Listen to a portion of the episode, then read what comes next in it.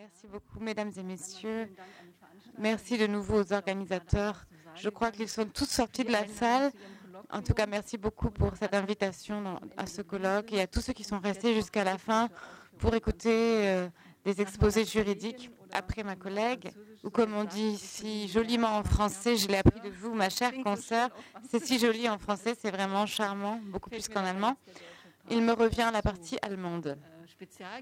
Alors, en ce qui concerne les dispositions juridiques spécifiques pour les, procédures de restitution actuelles, elles sont quasiment, elles sont très peu appliquées en Allemagne. La plupart des demandes de restitution en fait, appliquent euh, la loi sur le patrimoine des alliés donc euh, il y en a eu deux, une à l'est de l'Allemagne et à l'ouest de l'Allemagne, ce qui fait que ces demandes de restitution actuelles de la part des familles juives qui ont perdu des biens pendant l'occupation, euh, pendant la domination nazie, sont très rarement, s'exercent très rarement sur la base de dispositions juridiques spéciales. Bien sûr, en tant que base juridique, on peut aussi citer la loi sur la propriété tout à fait euh, classique du Code civil, mais j'y reviendrai plus tard.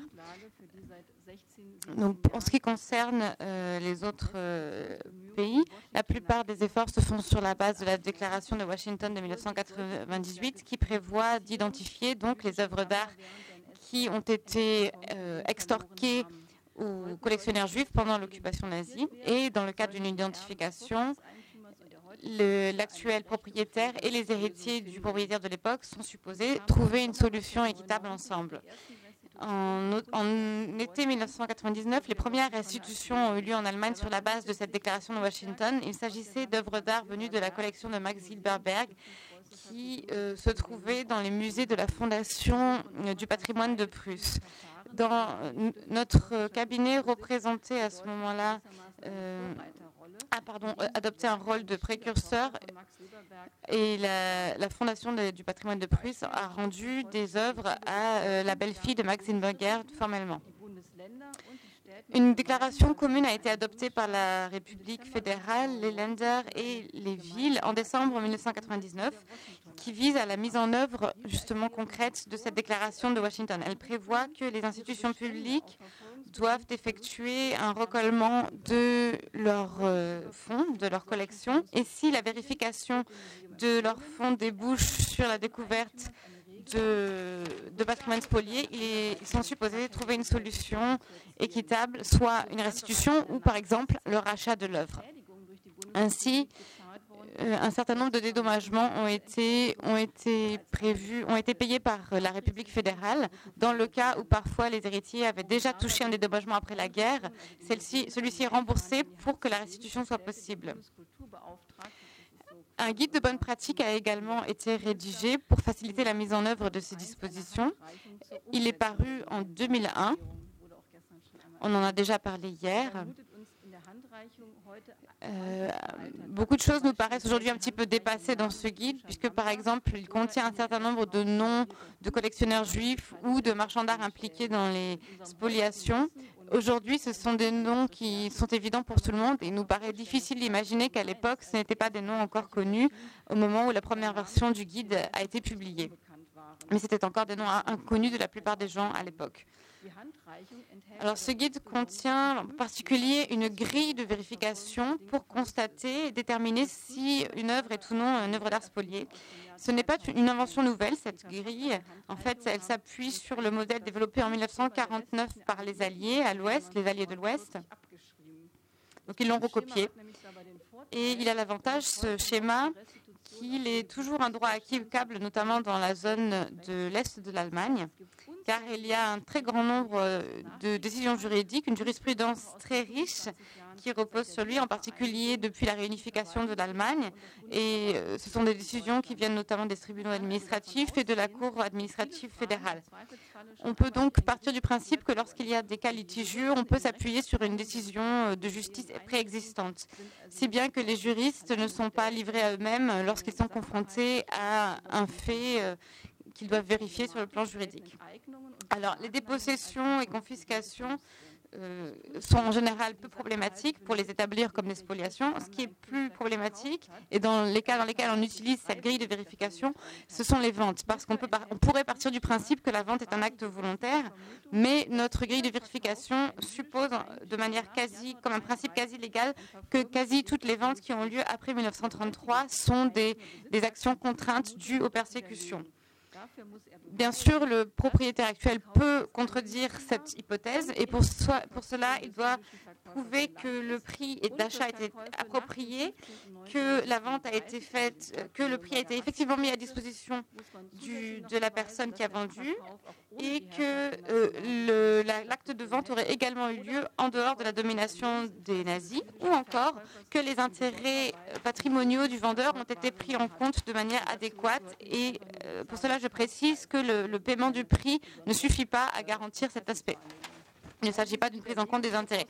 Donc toutes ces conditions de réfutation doivent être cumulées pour prouver qu'il ne s'agit pas d'une œuvre spoliée et la charge de la preuve est entièrement du côté de l'actuel propriétaire donc, en l'occurrence, souvent auprès, du côté du musée qui doit prouver qu'il possède l'œuvre. J'aimerais vous présenter trois types de cas qui illustrent euh, les procédures de, restitution actuelles. Par exemple, le, alors, le cas actuel le plus courant, il s'agit de la prise de contact par les héritiers juifs avec, euh, avec le, musée ou encore auprès du Bureau fédéral des services centraux de questions patrimoniales pour les œuvres qui étaient rassemblées dans les collecting points. Donc, ce qui se passe en général, c'est que euh, le musée et les requérants essaient de trouver un accord.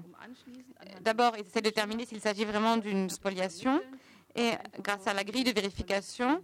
Et si c'est le cas, c'est le, cas le plus courant, c'est qu'une telle spoliation est effectivement constatée. La solution est soit une restitution ou alors une autre forme de, de dédommagement matériel. L'exception pour l'instant est que ce soit le musée qui prenne contact avec les héritiers, mais on peut espérer peut-être avec les développements de la recherche de provenance actuelle que ce sera de plus en plus souvent le cas. On peut peut-être l'espérer. En tout cas, de mon expérience personnelle, ce nombre de cas, je peux encore les compter sur les doigts de la main. Qu'est-ce se passe-t-il dans les cas dans lesquels les, personnes concernées ne parviennent pas à s'accorder sur une solution? En Allemagne, nous avons mis, euh, sur, mis en place une commission consultative cela. Le premier cas qu'a traité cette commission en 2005 était euh, un cas qui concernait quatre tableaux euh, qui venaient d'une collection, la collection Julius Freund que notre cabinet représentait, qui se trouvait dans les fonds de la République fédérale.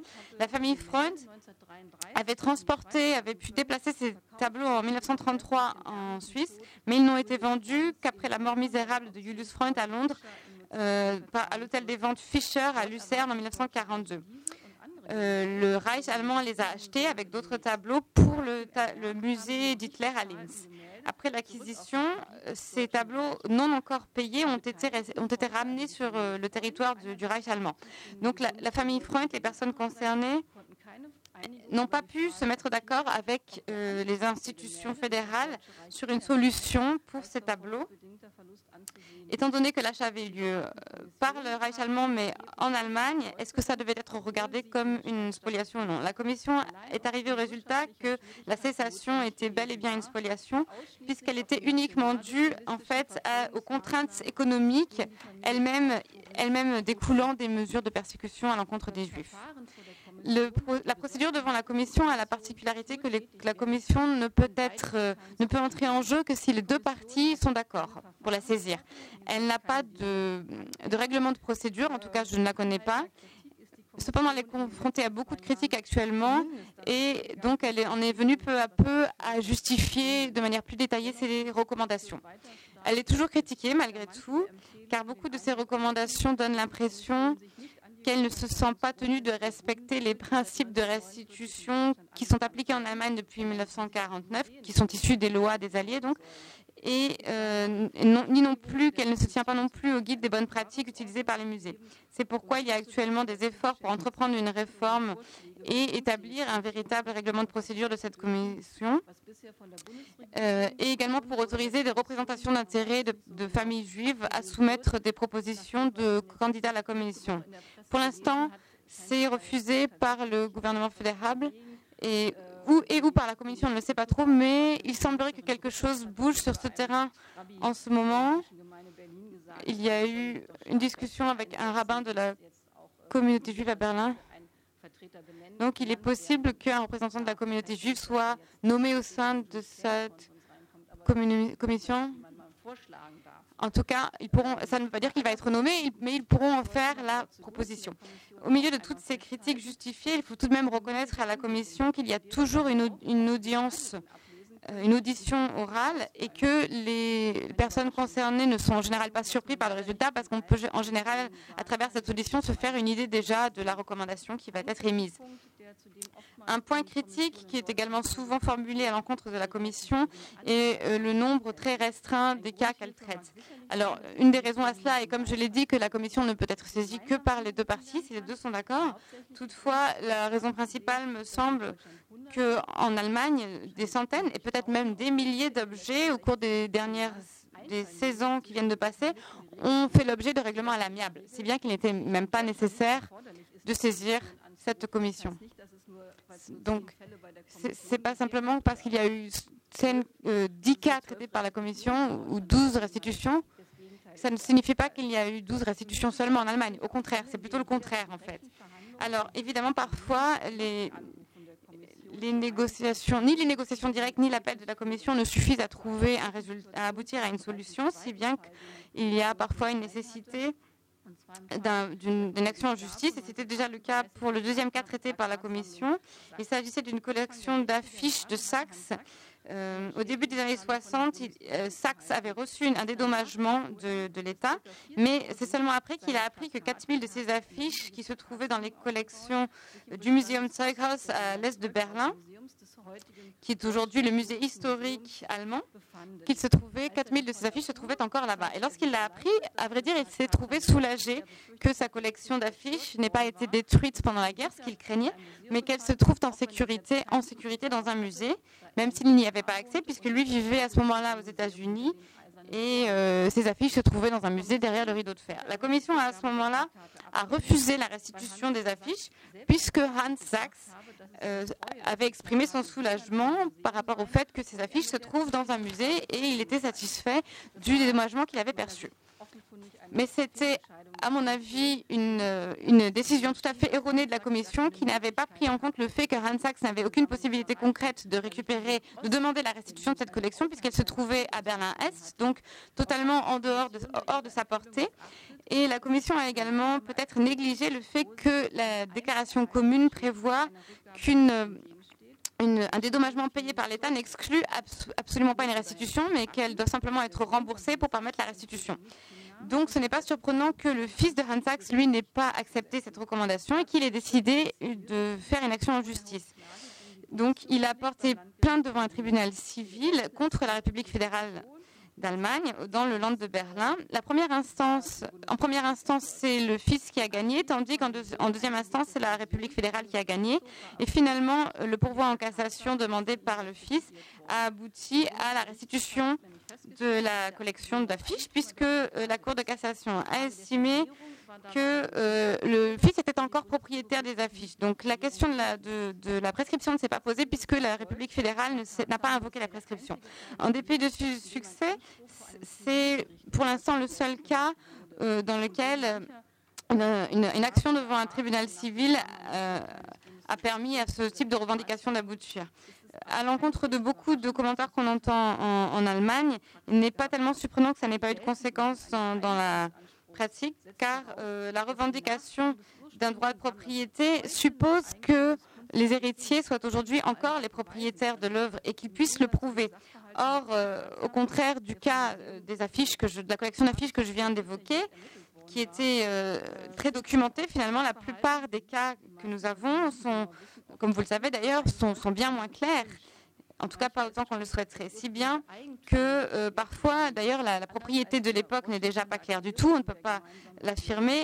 Et au contraire euh, de, ce que prévoit aussi la déclaration de Washington et la déclaration commune, devant les tribunaux civils, ce sont les règles de preuve les plus strictes qui s'appliquent et euh, la charge de la preuve est du côté du requérant. il faut ajouter qu'en Allemagne, peut-être au contraire de ce qui se passe aux États-Unis, euh, la conception habituelle est que même si euh, la vente d'un tableau est, due à des persécutions, malgré tout, même si c'est donc une vente contrainte, il s'opère quand même un transfert de propriété du côté de l'acheteur, c'est bien que les héritiers aujourd'hui ne sont plus considérés comme propriétaires de l'œuvre. Et donc le droit de propriété ne s'applique pas, d'après le Code civil. Le, droit de propriété ne s'applique donc que pour les expropriations, les extorcations directes à travers, euh, perpétrées par le Troisième Reich, et avec toutes les difficultés euh, de procédure que je viens de décrire. En particulier pour les personnes privées, euh, on peut aussi pas tellement compter sur le fait qu'ils n'invoqueront pas la prescription. C'est pourquoi euh, les procédures judiciaires ne sont pas du tout les plus appropriées la plupart du temps. Alors, un exemple supplémentaire me vient. Il s'agit de la légende du marais de Paul Klee qui vient de la collection de Sophie Lisinski-Kuper à Munich.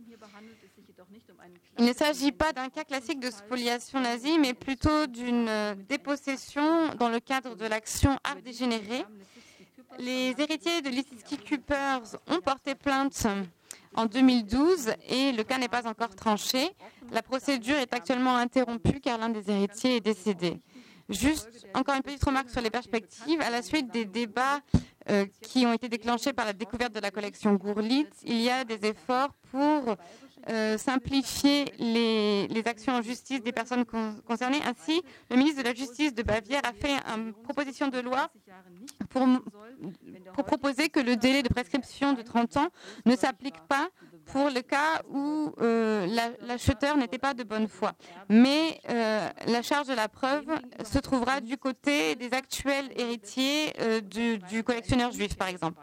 Au contraire, le ministre de la Justice euh, fédérale a fait une autre proposition de loi qui propose le renversement de la charge de la preuve, c'est-à-dire que le propriétaire actuel devrait prouver qu'il était de bonne foi au moment de l'achat. Et euh, cette proposition prévoit également que le propriétaire qui restitue une œuvre de cette façon recevrait un, dédommagement de l'État. Donc il, ne faut pas s'étonner que le ministère des Finances n'ait pas encore donné son feu vert pour ce projet. aucune de ces deux propositions de loi n'a été adoptée actuellement. Il reste donc à voir si cela amènera à des changements dans le Code civil ou si une solution juridique d'une autre nature sera trouvée. Merci beaucoup.